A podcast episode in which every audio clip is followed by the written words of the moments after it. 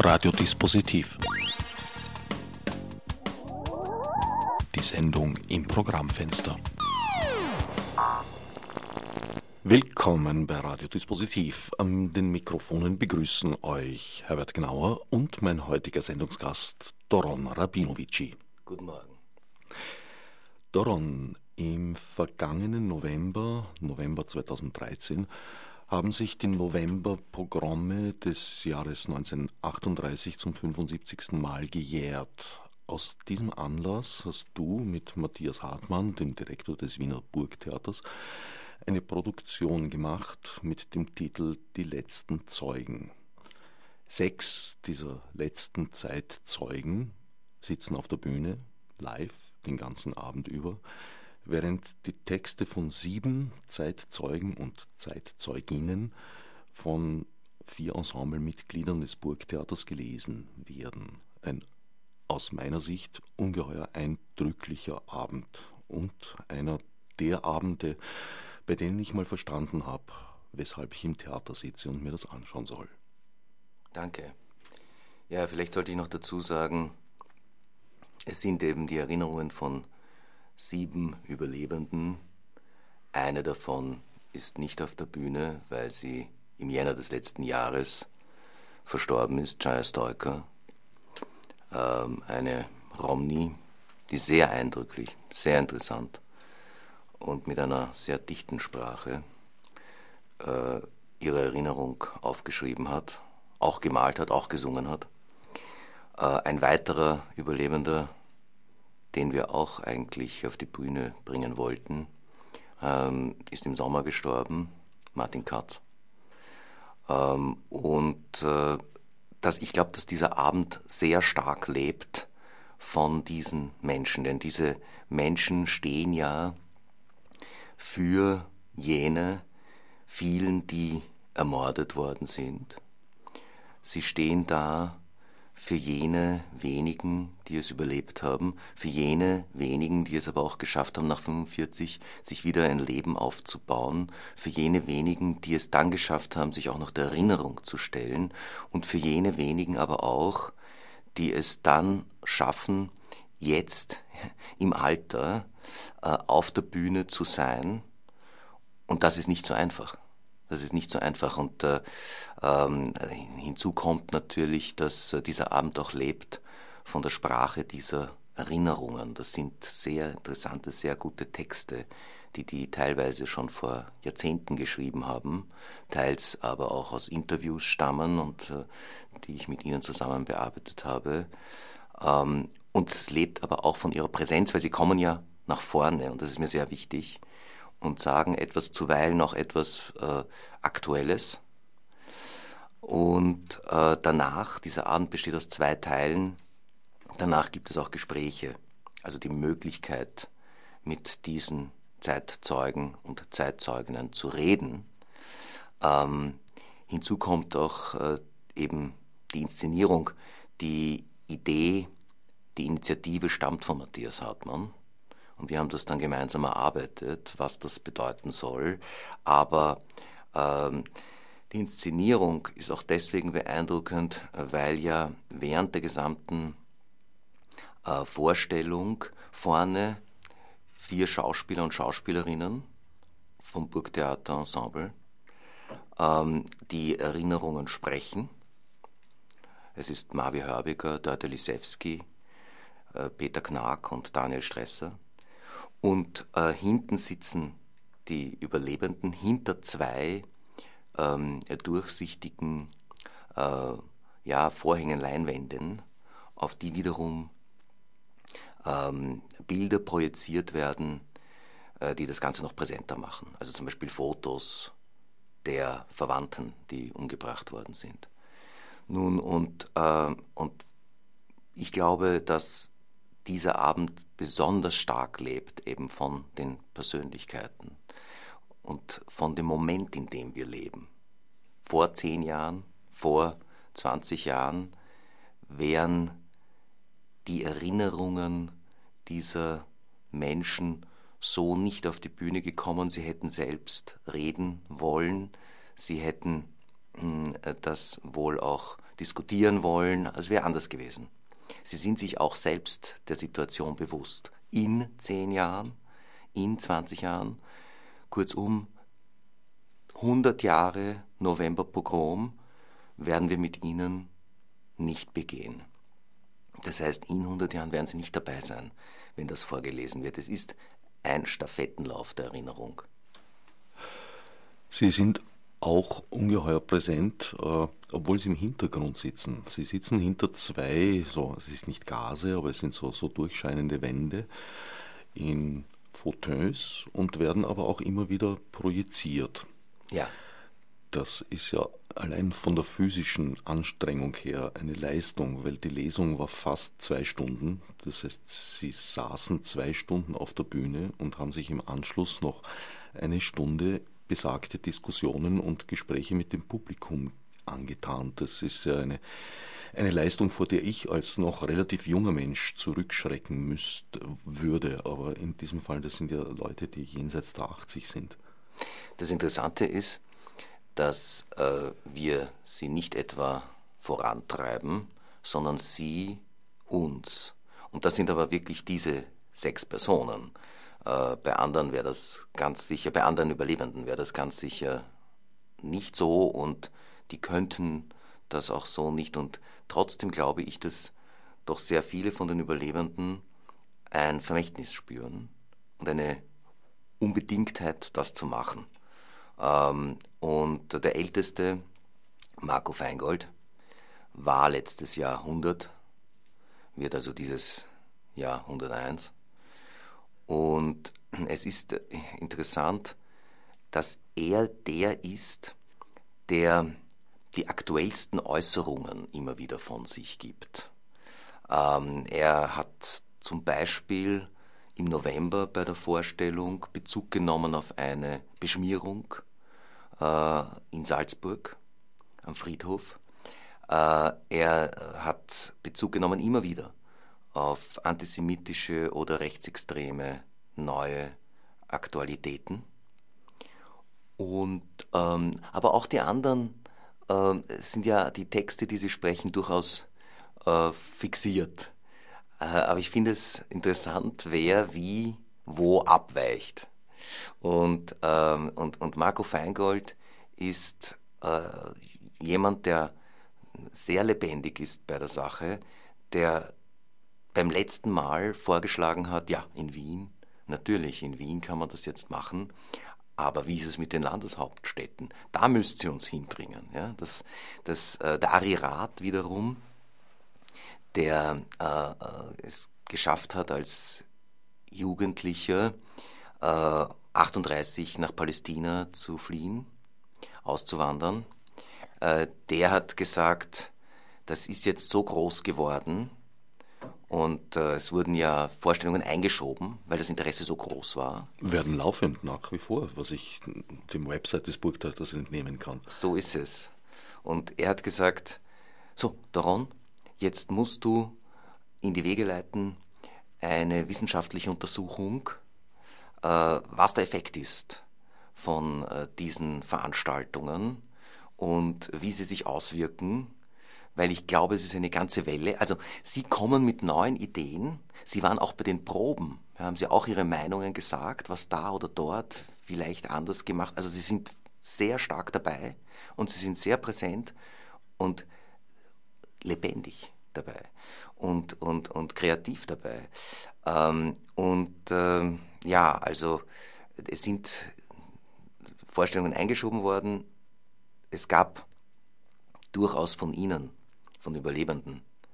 Die Skepsis, äh, ja, wer wird sich denn dafür schon interessieren, hat die eine oder andere Person gesagt und hat gemeint, ja, also das erste Mal, ja, da werden viele da sein, aber fünfmal wollt ihr das machen?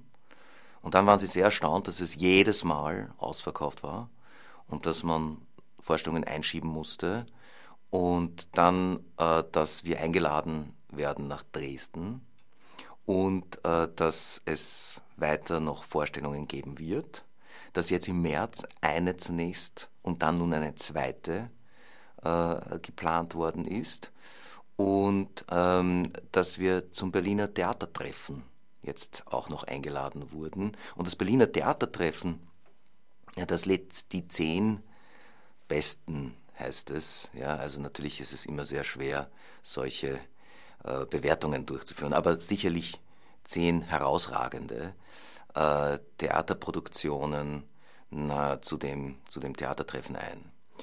Es gibt sogar Überlegungen, Interesse in Tel Aviv am Kammertheater. Aber die Landeshauptstädte stehen immer noch nicht auf dem Programm. Nun, ich glaube, das ist tatsächlich, äh, das sieht doch ein bisschen anders aus. Die, diese Produktion lebt derzeit von dem großen Saal auch.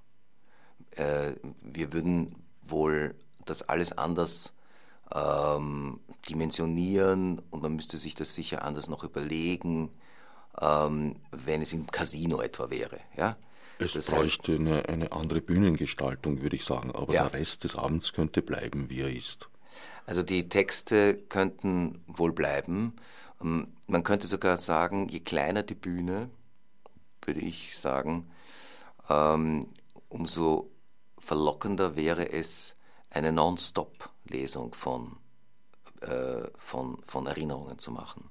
Also äh, das sind alles, das sind alles Möglichkeiten, die, die, äh, die sich gerade in der jetzigen Zeit ergeben. Das heißt, was, das ist ja nicht ein normales Stück. Es ist, es ist nicht so, dass die Schauspieler und die Schauspielerinnen, deren Aufgabe ist nicht, sich jetzt eine, ein, sozusagen eine, eine Person zu spielen und was sie so bravourös, was sie wirklich großartig machen, ist genau das Gegenteil. Du sitzt da und sie tragen etwas vor und du merkst, sie machen das mit einer gewissen Distanz, weil sie sich nicht versuchen, etwas herauszunehmen, weil sie sich nicht anverwandeln und äh, weil das wäre auch eine Zumutung. Äh, und äh, ja, der Abend lebt sicherlich auch genau davon, von diesen Schauspielern und Schauspielerinnen, die sehr sensibel und bedacht damit umgehen. Ich denke mir, es ist doch eine ungeheuer schwierige Aufgabe für einen Schauspieler, für eine Schauspielerin, den Autoren dieser Texte mit diesen Erlebnissen, denen man mit Sense Memories nicht beikommen kann, sie denen vorzulesen. Das stelle ich mir eine, eine, eine große Herausforderung vor. Und ich muss sagen, das ist absolut gelungen. Es war unprätentiös, es war sehr schlicht und einfach gehalten und gerade deswegen sehr berührend.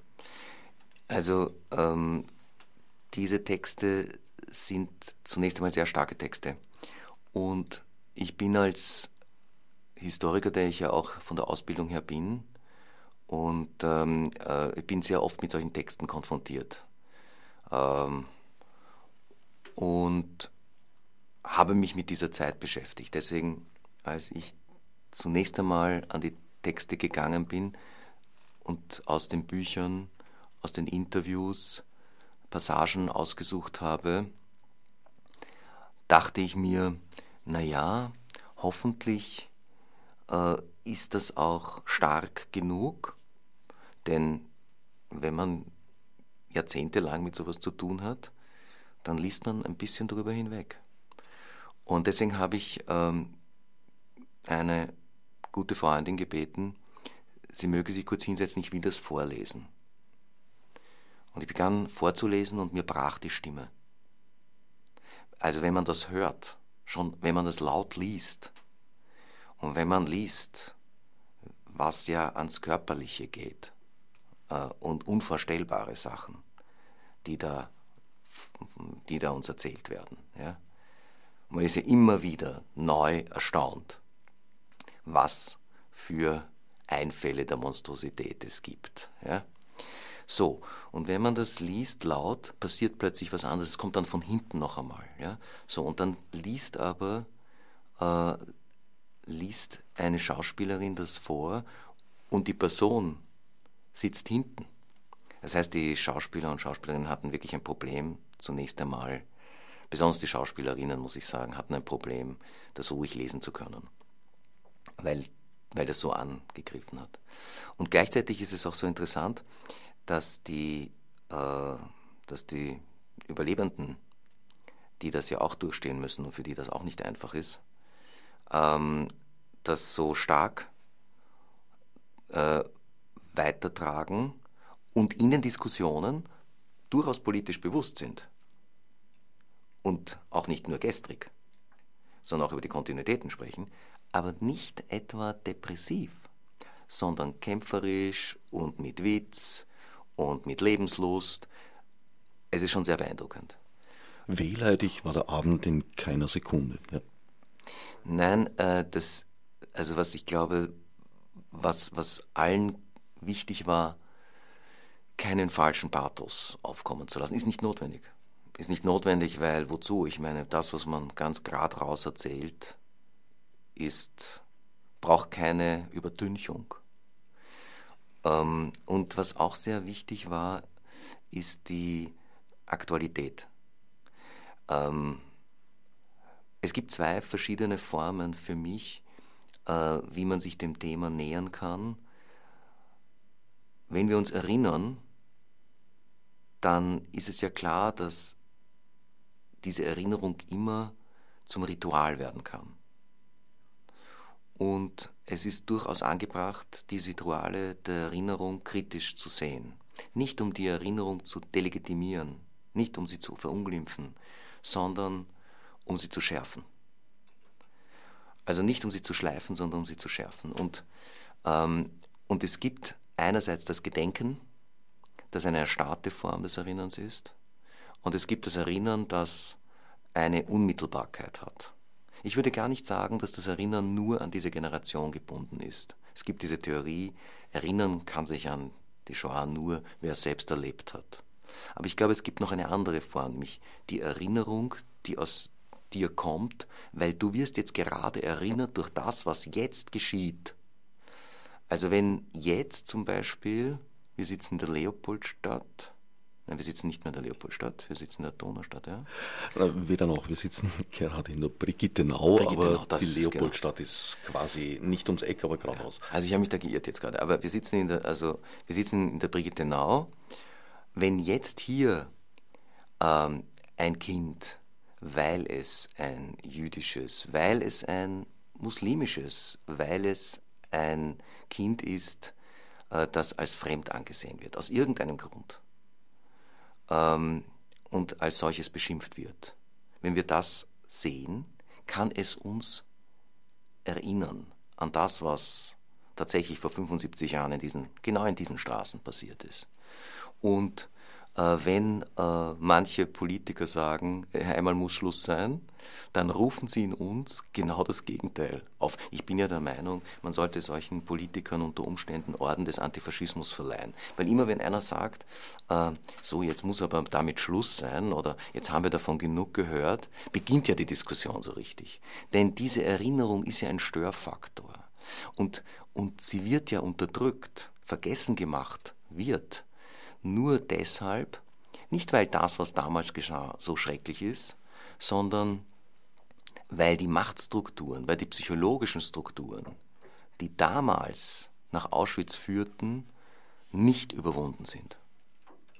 Es gab ja auch lange Zeit keine Auseinandersetzung bei uns. Das ist in Deutschland ziemlich anders gelaufen, wobei Deutschland in diesem Fall die BRD Westdeutschland bedeutet. In der DDR ist es paradoxerweise ähnlich wie bei uns gewesen. Schuld waren die anderen. Aus den eigenen Reihen, ja, da gab es auch ein paar, die haben wir aber eh vor Gericht gestellt und abgeurteilt und damit ist die Sache gegessen und das blieb so bis die Entscheidungsträger, die das Dritte Reich überlebt hatten, aus biologischen Gründen aus ihren entscheidungstragenden Funktionen geschieden sind. Und das war in etwa so der Wahlkampf des Dr. Kurt Waldheim.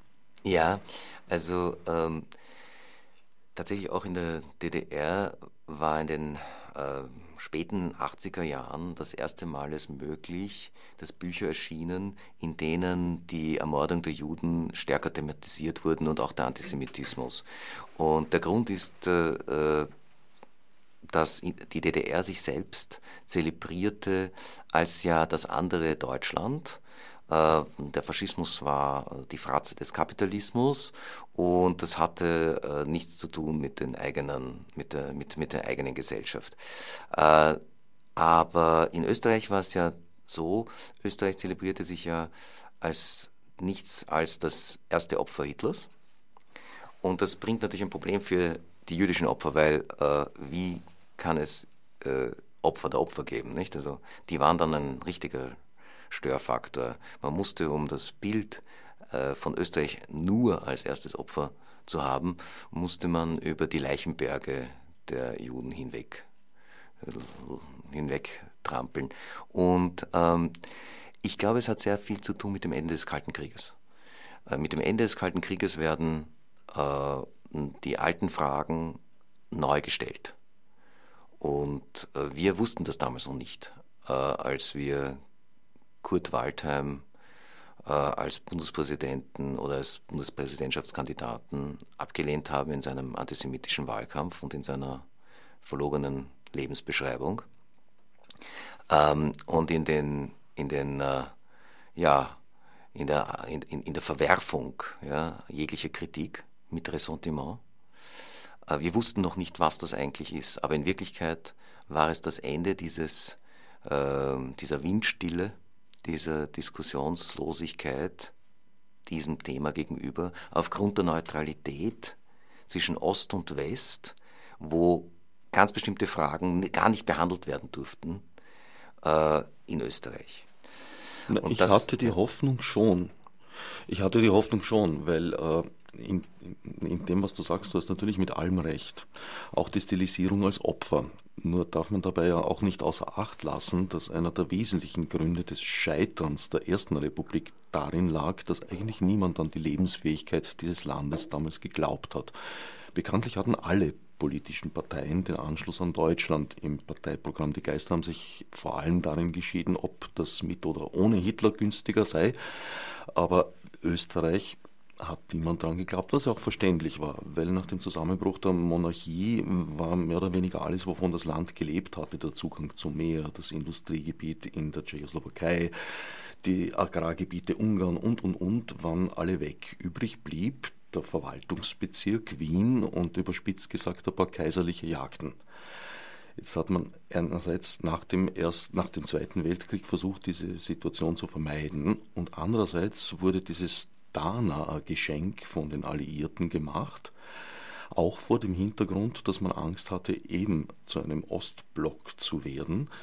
Äh, die Anerkennung oder die Zuerkennung, besser gesagt, des Opferstatus wäre es in irgendeiner Form politisch möglich gewesen, damals aufzustehen in der Situation eines, eines Fiegel oder Raab oder Scherf oder wer auch immer da beteiligt war oder Renner zum Beispiel und zu sagen, liebe Alliierte, das ist nett von euch, aber so war es nicht. Wir sind freiwillig auf den Heldenplatz gegangen. Es ist ja auch wirklich komplizierter, weil, weil ich habe ja vorher gesagt, nichts als das erste Opfer. Äh, Österreich als erstes Opfer zu bezeichnen ist im März 1938, also während es geschieht, zu sagen, Österreich wird okkupiert, zu sagen, äh, Österreich wird niedergemacht und es gibt ein freies Österreich, es soll eines geben.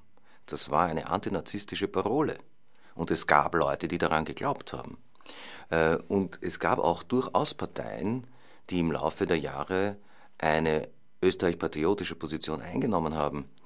Äh, die Kommunisten äh, waren eine österreich-patriotische Partei. Sie waren stalinistisch, aber sie waren eine österreich-patriotische Partei. Die Austrofaschisten waren faschistisch, aber sie waren eine, äh, sie, darüber diskutiert man, aber ich, ich würde es auf jeden Fall so sehen. Aber sie waren eine durchaus österreich-patriotische Veranstaltung.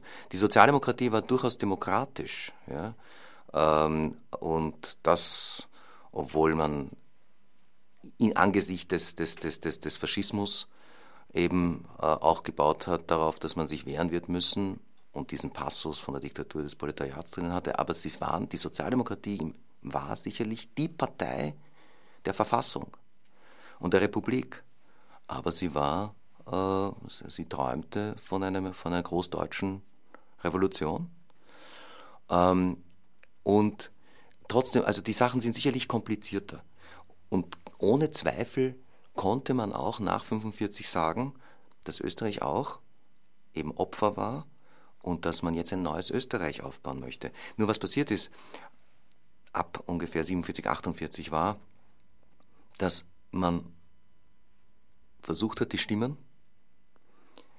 äh, zu bekommen, um die Mehrheit zu bekommen in diesem Land. Und das waren nun mal sehr viele auch gewesen, die Nazis gewesen sind.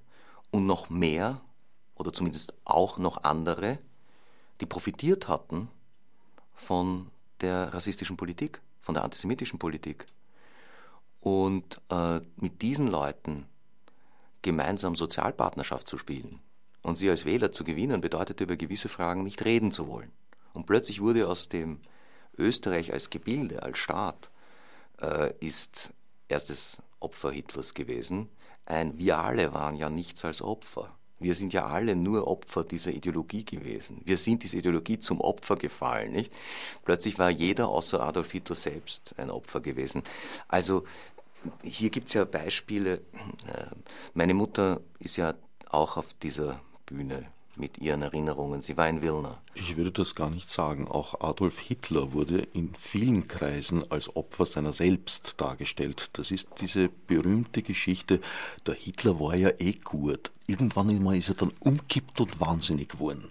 Alles was so ja. absolut nicht stimmt, Natürlich weil wenn man seine Schriften liest, seine früheren, naja, das hat einen geraden Weg, das hat keinen Bruch. Ja, äh, das, ähm, also diese, diese, diese Viktimisierung aller war eine Möglichkeit, sich nicht auseinanderzusetzen mit der Untat, äh, mit dem Verbrechen und auch mit dem politischen Hintergrund.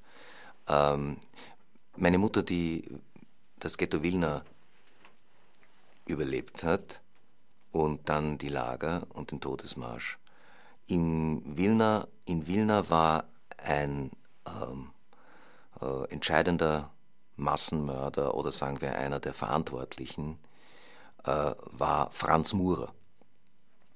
Und Franz Murer wurde in Österreich äh, vor Gericht gebracht, nachdem Simon Wiesenthal draufgekommen war, dass er aus der sowjetischen Kriegsgefangenschaft zurückgekommen war, aber nicht wie ausgemacht ins Gefängnis kam, sondern nach Murau. Und dort wurde er dann bald Bezirksparteiobmann der ÖVP. Und dann strengte Simon Wiesenthal einen Prozess an und der Prozess wurde zu einem Tribunal gegen die Opfer. Und Franz Murer wurde freigesprochen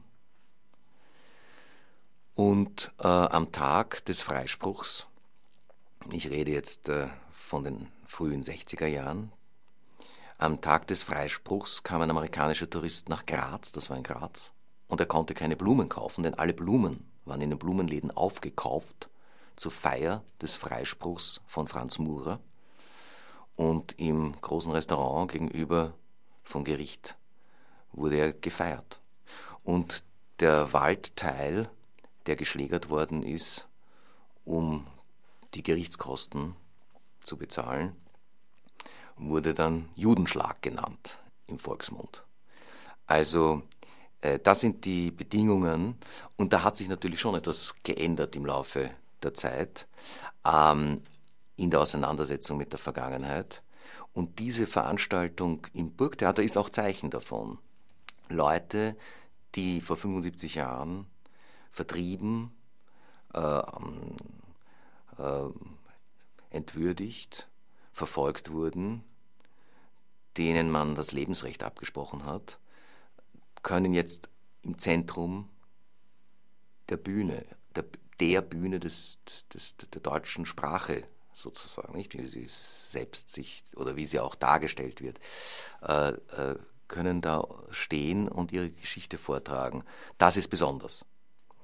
Ähm, aber ich glaube schon, dass, es, dass dieser Abend eine besondere Bedeutung hat, weil wir auch in Österreich darüber reden, weil es, weil es diese Geschichte gibt der Geschichtsverleugnungen, weil es noch immer politische Fraktionen gibt, die die Geschichtsverleugnung zelebrieren, die den Tag der Befreiung als Tag der Trauer am Heldenplatz begehen, also die Freiheitlichen. Letztes Jahr erstmals nicht. Wir werden sehen, was heuer passiert. Ja.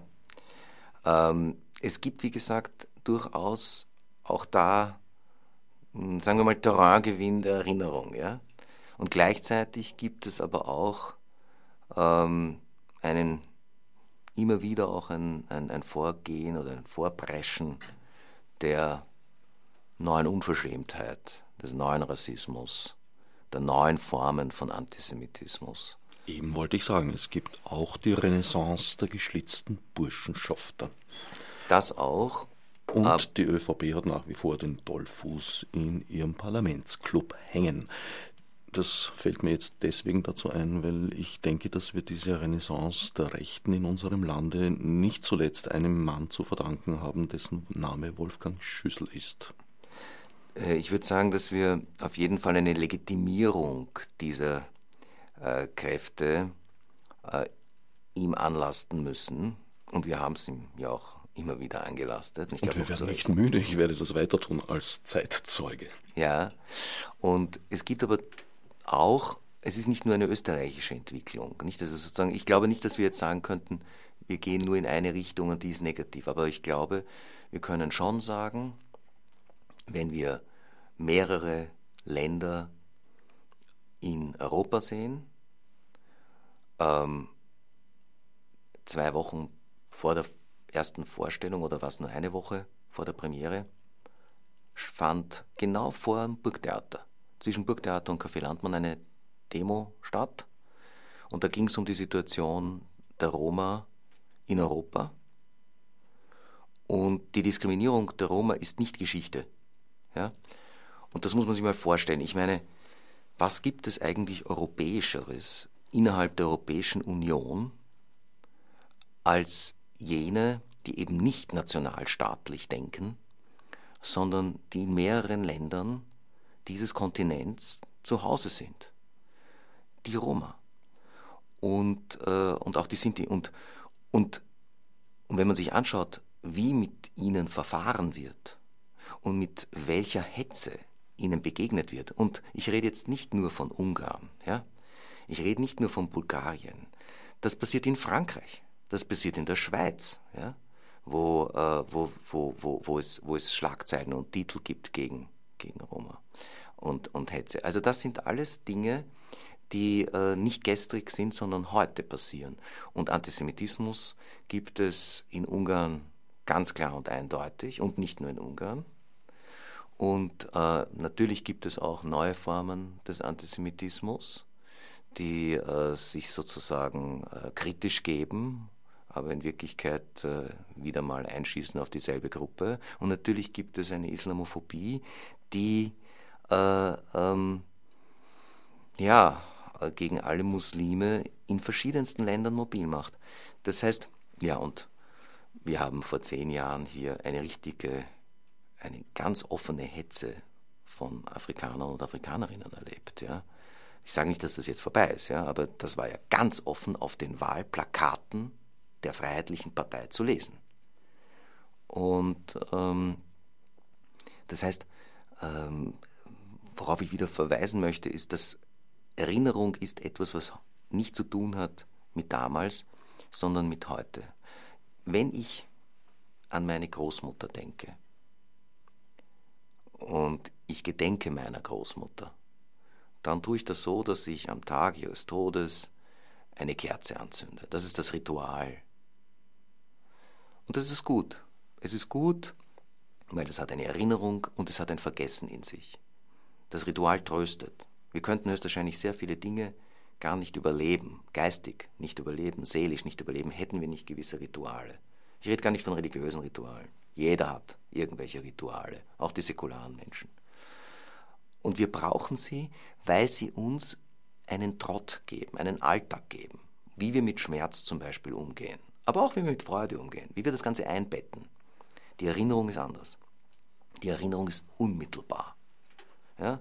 Wenn meine Mutter, wenn meine Großmutter zum Beispiel, nehmen wir mal an, ja? ich rede jetzt nicht von meiner Großmutter, wenn meine Großmutter Mohnnudeln gerne gehabt haben sollte. Und ich koste von einer Nachspeise und es sind die Mohnnudeln und zwar genauso, wie sie es gemacht hat, dann erinnere, mich, erinnere ich mich an sie. Und zwar im selben Moment, weil ich jetzt den Geschmack der Mohnnudeln habe, nicht weil es ein Gedenken ist. Und das ist es, was wir erleben in dieser Vorstellung. Und warum sie auch so eine österreichische und auch so eine Wiener Vorstellung ist. Weil es wird ja gesprochen über Dinge, die hier in dieser Stadt, in diesen Straßen äh, geschehen sind. Und zwar nicht nur 38, nicht nur 41, 42, 45. Nein, wir reden über Dinge, die passiert sind hier in diesen Straßen bis 86. Das sind kritische Auseinandersetzungen, auch für das Publikum. Und interessanterweise reagiert das Publikum mit großem Interesse und äh, ja, sogar mit Begeisterung äh, und mit Anerkennung. Also die ganzen Leute, die immer wieder sagen, ja, das ist aber viel zu schwer und wir müssen auf die Quoten schauen. Es stimmt nicht. Das ist, also bis jetzt sind dieser Saal fast ja sehr viele Menschen. Und äh, bei sieben Vorstellungen kann man davon ausgehen, dass über 9000 Menschen bereits in dieser Vorstellung gewesen sind. Äh, und die Vorstellungen für den März sind eben auch schon wieder im Verkauf. Die eine ist bereits voll und deswegen musste die zweite eingeschoben werden. Die genauen Termine sind über das Website des Burgtheaters unter www.burgtheater.at zu erfahren. Wer die Sendung jetzt hört, in Linz, die Bruckner Halle wäre durchaus ein geeigneter Ort dafür. In Innsbruck, naja, die Oper ist ein großer Raum und in Dornbirn würde ich äh, eher die kleine Fassung, wie du gesagt hast, vielleicht in Zug einer oder in Form einer Non-Stop-Veranstaltung empfehlen. Jetzt haben wir die Möglichkeit, zurückzugehen zur, zur Aufführung, zum Abend oder noch ein bisschen zu bleiben bei der österreichischen Zeitgeschichte nach 45. Ich glaube, es ist, es ist nicht falsch, wenn wir tatsächlich über äh, weiter über die, die äh, politische Situation oder über die gesellschaftspolitische Situation sprechen und dabei gar nicht die Vorstellung verlassen müssen. Äh, sondern bleiben wir bei den Leuten. Davon lebt ja das Ganze, dass wir nicht irgendwie allgemein reden und Ideologie äh, klopfen, sondern äh, ganz, ganz äh, kleine Sachen erzählen. Zum Beispiel äh, Lucia Heilmann, ähm, die versteckt war in Wien und eines Tages mitten in einer Diskussion steht ein Mann auf. Ich habe diese Diskussion moderiert und habe das miterlebt und es war, als wäre das ein Teil der Vorstellung. Es war aber wirklich nach der Vorstellung vollkommen ungeplant. Ein älterer Herr steht auf und sagt, äh, er ist gekommen, eigens um Lucia Heilmann kennenzulernen, denn er arbeitete nach 45 in jener Werkstatt, in der sie äh, versteckt wurde vom Meister mit ihrer Mutter in einer Kiste. Und wenn jemand reingekommen ist in die Werkstatt, dann mussten die sich in der Kiste verstecken. Und äh, bis heute, wenn jemand läutet an der Tür, dann fährt sie zusammen. Und er hat gesagt, was er sagen möchte, ist, es ist unglaublich, ne, dass er sie jetzt sieht und er ist so berührt, aber der Retter, der Reinhold Duschka, der hat ihm nie davon erzählt. Und ob sie erklären könne, warum er nie davon gesprochen habe. Und darauf sagte sie, ja, das ist ganz einfach. Vor 45 wäre ein Sprechen darüber ein Todesurteil gewesen. Und nicht nur für die zwei Frauen und nicht nur für Reinhold Duschka, sondern für alle, die irgendwie da in Zusammenhang geraten worden wären, ähm, geraten wären. Aber nach 45, und das ist das Interessante, nach 45 war das kein Renommee. Es war kein Renommee, äh, mit dem er besonders viel Liebe finden konnte, zu erzählen, was er gemacht hatte. Und so schwieg er. Und Lucia Heilmann bekam, erhielt äh, nach der ersten Vorstellung einen antisemitischen Brief, ähm, in dem letztlich auch eine Leugnung des Holocaust drinnen steht. Es ist ein anonymer Brief, ja. Aber sie ging mit diesem Brief zunächst zur Kultusgemeinde und die Kultusgemeinde sagte, sie möge damit zur Polizei gehen. Und der Polizist sagte, naja, das ist ja nur ein Privatbrief und nahm die Anzeige nicht auf. Und darauf kam sie zurück zur Kultusgemeinde und da, zur, zur jüdischen Gemeinde, also zur israelitischen Kultusgemeinde Wien. Und darauf war, war, waren, waren die Leute dort erbost und entsetzt. Und es wurde äh, das doch weitergeleitet an die richtigen Stellen. Und dann wurde das aufgenommen. Aber zunächst einmal wäre das nicht einmal aufgenommen worden. Was ist das für eine Begründung, eine Anzeige abzulehnen gegen ein Delikt, zu sagen, das ist ja ein Privatbrief? Weil es in diesem Delikt äh, steht, dass es eine qualifizierte Öffentlichkeit, also ich bin kein Jurist, also dass es eine Öffentlichkeit braucht, damit dieses Delikt äh, geahndet werden kann. Aber trotzdem wäre es ja möglich, das aufzunehmen, äh, weil es handelt sich ja doch um eigentlich, also es ist eine Beschimpfung, ja, es ist ein antisemitischer Akt, ja, es ist eine bedrohliche Situation.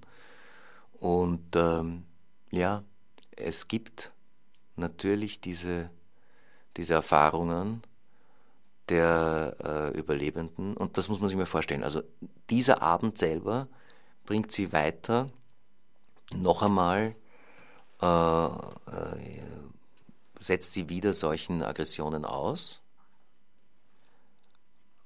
aber sie beschloss, darauf zu reagieren, indem sie einfach weitermacht.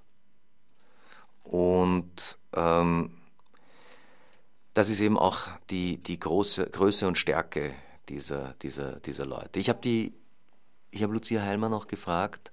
Lucia Heilmann ist, ist, ist Ärztin und ich fragte sie, sie hat ja erlebt, wie alle äh, in der Nachbarschaft äh, gegen sie loshetzten und äh, wie sie zu Freiwild wurden und wie das eigentlich für sie ist, nach 45 als Ärztin zu arbeiten, als praktische Ärztin, was sie sich über die Patienten gedacht hat.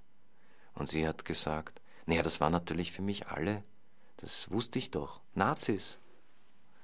Und dann habe ich gesagt, ja, und, und sie hat gesagt, naja, aber wenn sie Patienten sind, sind sie einfach Menschen und Patienten für mich.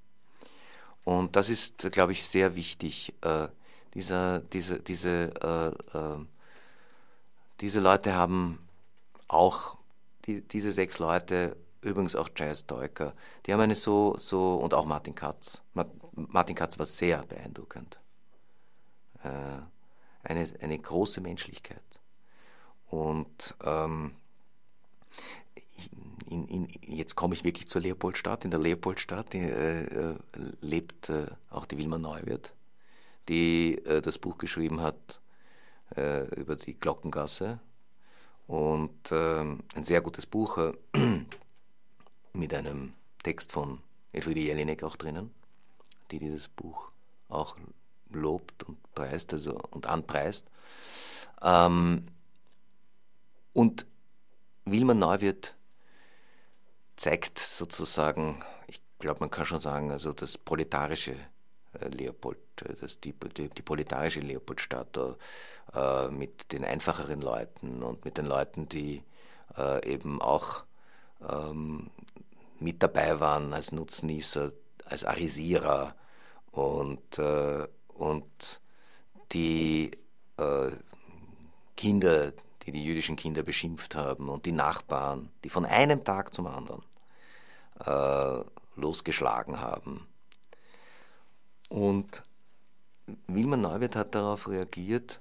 Sie erzählt auch andere Fälle übrigens, das sollte ich schon noch sagen. Es gibt auch Einzelne und sie waren in der Minderheit.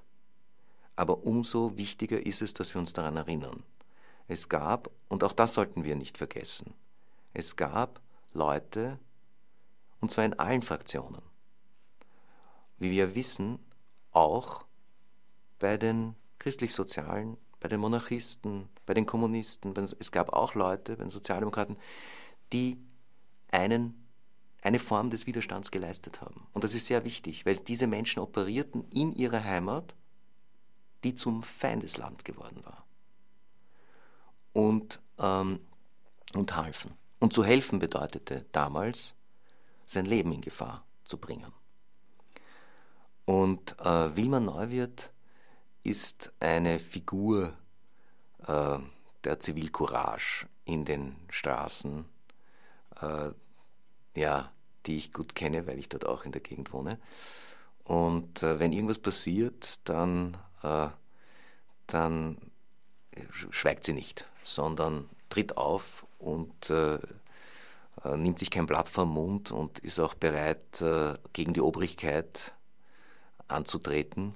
Es gibt in der, es gibt in der Gegend übrigens noch eine ältere Dame, die dort wohnt und die mich auch sehr beeindruckt die geht mit einem Schwamm und einem Radiergummi herum. Auch eine Frau, die ähm, eine Verfolgte war. Also die als die aus einer aus einer jüdischen äh, Familie äh, teils stammt. Und sie geht mit einem Schwamm und Radiergummi herum und wenn sie etwas Rassistisches an den Wänden findet, dann putzt sie es weg. Und äh, wenn irgendetwas da ist, was, wenn irgendwas geschieht, dann spricht sie die Leute darauf an. Ähm, und ich meine, das das, das kann, das kann auch etwas äh, Hypersensibles haben. Nicht? Man könnte sagen, naja, also, und dann sage ich aber mir, das ist gut so. Weil eigentlich gibt es Dinge, gegenüber diesen Sachen sollte man allergisch sein. Ich meine, es ist ein Problem, wenn man, ich ein bisschen zum Beispiel gegenüber Gräsern ein wenig, nicht schlimm, ja, allergisch ist, ist vielleicht nicht das Richtige. Aber gegenüber Gift sollte man ein Frühwarnsystem haben.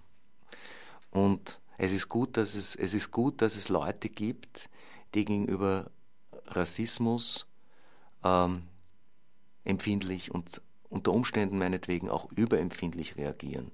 Was wichtig ist, ist, dass wir uns dabei aber überlegen, dass niemand von uns. Niemand äh, immun ist. Das heißt, es ist nicht so, dass wir dastehen und sagen, so, jetzt äh, kämpfen wir gegen die Bösen auf der Welt, weil wir sind die Guten. So einfach ist es nicht. Es ist relativ einfach, ein Rassist zu sein. Aber es ist nicht leicht, ein Antirassist zu sein. Weil ein Antirassist zu sein bedeutet von Moment zu Moment etwas anderes. Zum Beispiel, wenn ich sage, ich bin für die Affirmative Action, dann bin ich das ja, weil es eine, also wenn ich dafür bin, vielleicht sollte man das erklären, äh, dass jene Bevölkerungsgruppen, die nicht äh, die Chance haben auf eine höhere Bildung, dass die äh, einen Vorzug bekommen. Oder dass es Quoten gibt zum Beispiel im Bereich des Sexismus. Dass man darauf eingeht, dass es bereits Unterdrückungsstrukturen gibt wann ist das richtig, wann ist das nicht richtig, wann, äh, äh, wann bin ich kritisch gegenüber einer Religion, wann bin ich hetzerisch. Ja? All dies sind Dinge, die wir von Mal zu Mal entscheiden. Deswegen äh, antirassistisch zu sein, das wird nicht übertragen, oder rassistisch zu sein, wird nicht übertragen mütterlicherseits mit der Bluterkrankheit ja, oder so etwas, sondern das ist etwas, was jeder selber äh, was jeder alleine für sich immer wieder politisch entscheiden muss.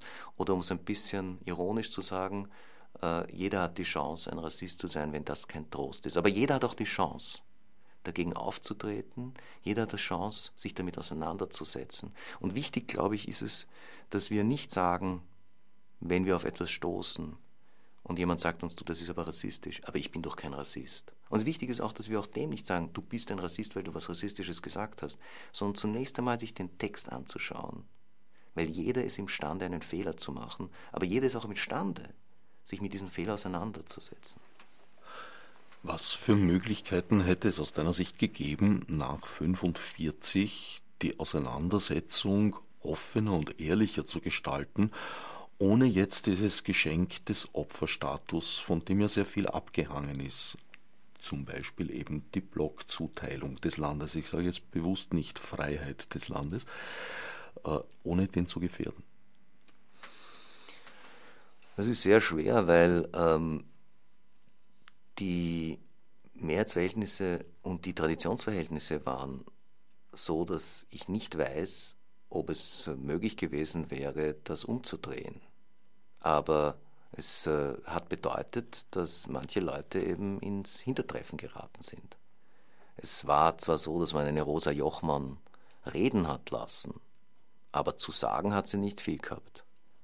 Und ähm, das heißt, das war, dass in jeder, in jeder dieser Parteien gab es ja schon Leute, also in der ÖVP und in der SPÖ gab es ja Leute, die wirklich erlebt hatten, schreckliche Sachen und, äh, und die eindeutig antinazistisch waren.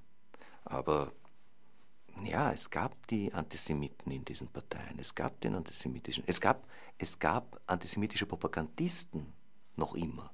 Es gab einen Leopold Kunczak, der noch immer wichtig war. Ne? Und es gab einen Innenminister Helmer, der äh, bekanntlich in der Regierungssitzung gemeint hat, er sei dafür, die Sache der Entschädigung in die Länge zu ziehen. Ja?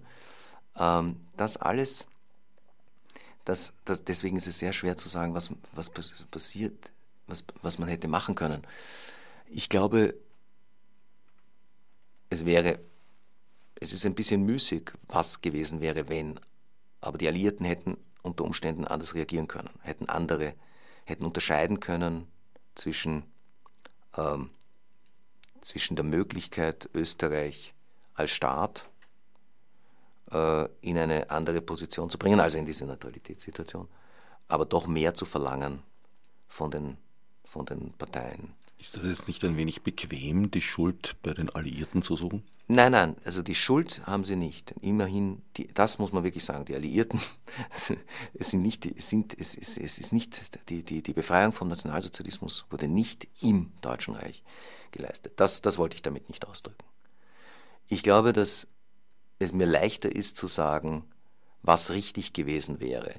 Ob man es geschafft hätte, wäre es richtig gewesen. Äh, wir wissen heute nicht, wie wir reagiert hätten im Nationalsozialismus. Das können wir nicht sagen, ob wir mutig genug, aber wir wissen, was richtig gewesen wäre. Wir wissen, dass es richtig gewesen wäre, äh, nicht mitzumachen, sondern zu helfen. Äh, Akte des Widerstands zu leisten. Wir wissen, dass es richtig gewesen wäre, nach 1945 darauf hinzuweisen, was alles unter den Teppich gekehrt wird. Äh, wir, wir, ich meine, die jüdischen Überlebenden hatten in den ersten Jahren nach 1945, waren sie nicht einmal anerkannt als Opfer, äh, weil sie nur rassistische und nicht politische Opfer gewesen waren. Ja? Das, sind alles, das sind alles Dinge, oder zum Beispiel, es gibt Leute, die demonstriert haben gegen das Urteil von Franz Murer. Also es gibt Möglichkeiten, auch heute Möglichkeiten, äh, auf die Straße zu gehen oder einen Artikel zu schreiben oder etwas zu sagen, auch nur im Freundeskreis. Es gibt die Möglichkeit, aufzutreten und zu sagen, so nicht. Ob man damit äh, sich durchsetzt oder nicht, ich weiß es nicht. Der Abend im Burgtheater, es wäre ja möglich gewesen, dass tatsächlich nicht so viele Leute kommen. Und da fragten mich diese Überlebenden, was machen wir, wenn nicht? Und habe ich gesagt, das ist nicht unser Problem. Wir machen einen guten Abend. Und wenn damals, als wir gemeinsam auf dem Heldenplatz standen, im Jahr 2000, am 19. Februar, und dann kamen wirklich viele Leute, aber am Vorabend wussten wir nicht, ob viele Leute kommen würden. Und äh, da wurde ich gefragt, wie viele werden kommen? Und meine Antwort war damals, na, ich werde kommen. Ich werde dastehen. Und wenn ich alleine dort stehe, es ist das Richtige zu tun. Ja, die Themen würden noch für viele weitere Sendestunden reichen. In dieser nähern wir uns jetzt schön langsam, aber sicher dem Ende. Es bleiben jetzt noch etwa zweieinhalb Minuten. Zwei der Zeitzeugen haben wir noch nicht genannt, nämlich Rudolf Gelbart mhm. und ja. deine Mutter. Das sind auch zwei sehr wichtige und beeindruckende Menschen. Äh, Rudi Gelbert hat nach 1945 äh, sein Überleben ähm, ähm, weiter ermöglicht, indem er politisch aktiv war genau in diesen Themen. Also er ist seit 45 dann auf der Straße auch und auch in den Veranstaltungen und bis heute geht er von einer Veranstaltung zur nächsten und diskutiert oft mit Rechten, aber auch mit Linken. Auch dort gibt es ja immer wieder auch Antisemitismus und dann spricht er das an. Er selbst als ein Linker. Meine Mutter, meine Mutter ist eine sehr beeindruckende Person, äh, eine sehr starke Frau. Und äh, sie ist nicht eine, die sich selber je als Opfer gesehen hat. Das ist das Interessante. Auf die Frage, wie ist es eigentlich als Opfer zu überleben, sagte Rudi Gelbert, ja, es ist schwer, ein Opfer zu sein. Und meine Mutter saß daneben, sie war in derselben Diskussion und sie sagte, ich war eigentlich nie ein Opfer. Ich war immer nur eine Kämpferin. Es ging darum zu überleben. Und ähm, sie ist wirklich eine prägende Person. Sie hat ein wunderbares Buch geschrieben, das heißt Dank meiner Mutter. Damit meint sie meine Großmutter, die mich erzogen hat. Zwei sehr starke Frauen, die mich sehr stark beeinflusst haben. Auch das wäre noch weiter zu besprechen. Ja, eine Minute haben wir noch gerade. Ja. Können Menschen, die uns jetzt hören, im Westen zum Beispiel an Matthias Hartmann schreiben, wir hätten das auch gern bei uns? Ich weiß nicht, eben tatsächlich, ich weiß nicht, ob das, ob das äh, möglich ist und da müsste man aber mit dem Burgtheater sprechen. Das übersteigt meine Kompetenz. Die Frage war ja auch vor allem, um die letzten 20 Sekunden zu füllen. Jetzt bleibt mir tatsächlich nur noch knapp Zeit, mich zu bedanken bei ich meinem danke. Sendungsgast Doron Rabinovici. Es war sehr fein, da zu sein. Ich danke dir für das Gespräch.